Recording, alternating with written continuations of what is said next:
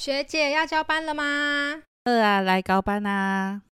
哎，不当护理师了，要干嘛？当初干嘛要当护理师？欢迎大家来到我们家，收听我们的故事。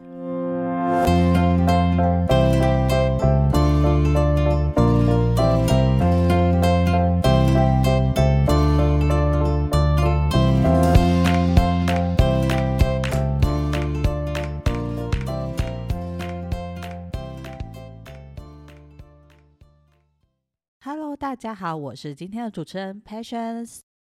我是主持人以望。今天的故事的主轴呢，是因为临近毕业季了，最近医院也来了一些最后一年的准毕业生了，感觉又回到了毕业前茫然和陷入选医院困难的我们呢。对呀，所以我们今天要跟大家分享过去一些工作经验，可以让学弟妹做参考。那我就请我今天的伙伴稍微介绍一下自己的经历吧。那目前我的经历都是待在区域的教学医院，有长照、产科以及心导管的相关经验。在五专时期的话，也是有在诊所工作的部分。因为我之前本是五专护理科毕业，之后就直接到医院的临床工作，而在前年的时候才突然决定回来进修二技，并且是选择直接离职，因为为了要进修双主修的学程。那现在也即将在今年的六月迎接我二级的毕业。对于目前职场的选择，在想法上则跟五专时期的我差异还蛮大的。这方面的话，大家可以多听，让自己在进入职场前做一些准备。看来我当初洗脑你去念二技是对的呢，我洗脑的相当成功。那为什么你会想在五专毕业的时候就会先进入职场呢？因为像我啊，当初我五专毕业的时候，其实还蛮茫然的，我也不知道说我自己喜欢哪一科，是否应该现在就去医院，所以我最后是选择了升学。我想应该有很多人在实习上难免会遇到一些挫折和不擅长的事情，那我也不例外，害怕自己是不是不适应临床的工作，所以我就先选择到医院尝试看看。如果不是自己想要的，则可以再转学考，转换跑道。那我觉得你真的是非常的有勇气呢，因为我那时候也有想过，就是考察到这件事，但是啊，很多都需要考我的弱项，就是理科方面，我实在是不行，所以我后来就很快就放弃这个想法了。那如果说有学弟妹们还不知道自己适合哪一个阶层、哪一个步调的医院，但是又想试试看护理的工作，那该怎么办呢？这方面通常我们都可以建议先去比较大的医院，它可以多学多看看，像是医学中心或者是区域教学医院。那如果不想到医院工作的你，也可以选择到诊所，选择哪一间其实各有优缺点。如果选择医学中心的话，它的优点是单位分的比较细，不容易遇到综合内外科的病人夹杂在一起，反而可以在专门的领域上学得比较完整，训练相对的也会比较扎实哦。但缺点的话，就是压力会比较大，任何的 SOP 流程都要非常完整，在遇到瓶颈的时候，那个气氛更明显，精神也会很紧张，高危险的个案相对的也非常多。但可以学到很多的经验。那如果是选择区域教学医院的话，优点是病人呢相对来说也比较少，然后高危险的病人呢相对也会比医学中心少很多。因为通常如果有发生比较高危险的状况的时候，医生们通常就会立马做决定转转院往医学中心。相对来说啊，工作上的压力自然不会那么大啦。但是缺点就是很容易遇到很各科的混杂，甚至啊会到其他单位做支援，然后内科啊虽然就是叫内科，但是里面可能综合了内外科以及其他像精神科的病人，对，就是比较混杂。然后像地地区医院呢，那当然就比区域教学院会更加综合了，而且护人员相对的行政工作以及杂事也会比较多。至于专科医院呢，那当然，嗯，就是专精啦。哈哈，你这样好像有讲跟没讲一样哎。啊啊，是的啊。所以啊，在选择不同阶段的医院上啊，其实也是需要好好思考的事情。像啊，怡芳啊，其实你有在诊所工作的经验，可不可以跟大家分享一下关于一些基层医疗的工作内容呢？好，那在诊所的部分，我先举例肠胃内科诊所好了。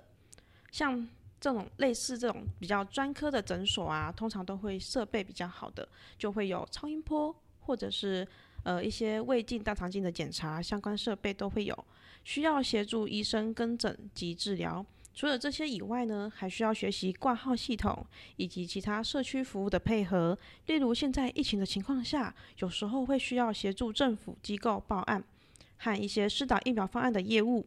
如果像是有想要选择医美诊所的人，它不明思义，其实就是美容相关的产业喽，像是脸部护理，或者是担任刷手，协助医师进行脸部手术，等等等等。我想问啊，所以在医美诊所上班会不会有业绩压力呀？这样要看呢。有的会希望推销医美产品，但有的不会让你有业绩压力，因为我们的本业就是护理师，所以只要做好护理相关的工作就行。有时候还可以额外拿到公司的业绩分红，是不是超棒的？对呀，这很棒诶。那所以说打玻尿酸或做一些微调，会不会也有打折啊？当然喽，里面会有员工的打折福利。不过这样好像在鼓励大家去医美诊所呢。对啊，你是接业配啊。那还有中医诊所的部分，相对跟西医不同，在这方面的话，会需要协助医师移除病人身上的针，就是针灸的那些针，和做一些穴位的刮刮痧。如果对中医有兴趣的，也可以额外进修中医护理师的课程证照。也会需要协助医师抓草药的部分，还可以学习每个中药的特性治疗与西医有何不同呢？所以啊，不管选择在哪里呀，其实只要熬过了、学到了，真的都是属于自己的经验和能力呢。在这边呀，其实要提醒大家一下，我觉得啊，是从学生到进入职场，心态态度的转变是一个嗯蛮大的关卡的。我觉得在实习生时期啊，都会觉得说，哦，我们前面还有老师，还有学姐为我们遮风挡雨。但是当你自己到职场，你当了 member，那就是完全不一样的哦。学姐教你的东西，你要立马赶快拿笔记把它抄起来，然后反复的整理跟练习。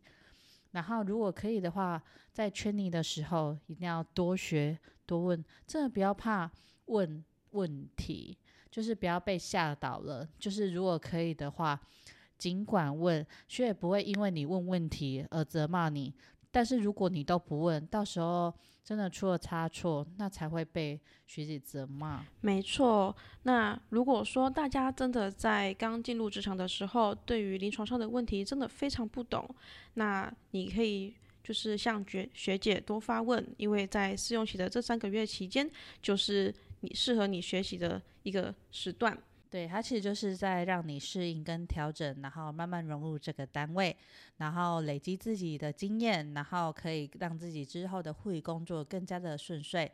所以我们也希望大家可以先熬过三个月的试用期，然后再看看自己到底适不适合这个单位、这个医院以及这个步调。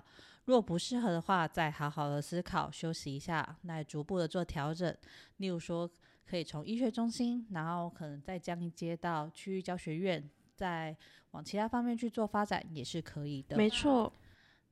那好，那稍微帮大家总结一下，今天我们说到了各层级的医院的呃工作内容以及项目的一些不同，然后也大概 带大家了解到了诊所可能会有一些。比较特别的工作内容，以及特殊的员工福利，以及没有业绩压力这一点。那我们今天的分享就先到这里，然后也希望都可以找到属于自己的工作的步调，以及工作最适合的场合。很高兴可以跟大家分享一些关于临床的经验，希望这集能对即将进入护理职场的你们有帮助。如果还有想知道更多其他的资讯，欢迎留言跟我们互动哦。我是直率敢言、偶尔内向的旅行实践家 Patience。我是热心活泼、喜欢追求食物的美食客伊万。感谢聆听我们的故事到结尾的你，希望每个今天、明天的你都能成为生活的主人。支持我们，别忘了收听、订阅和给予五星评价哟。还有还有，别忘了追踪我们的社群账号与我们互动哦。哎，不当护士要干嘛？就要打卡下班喽。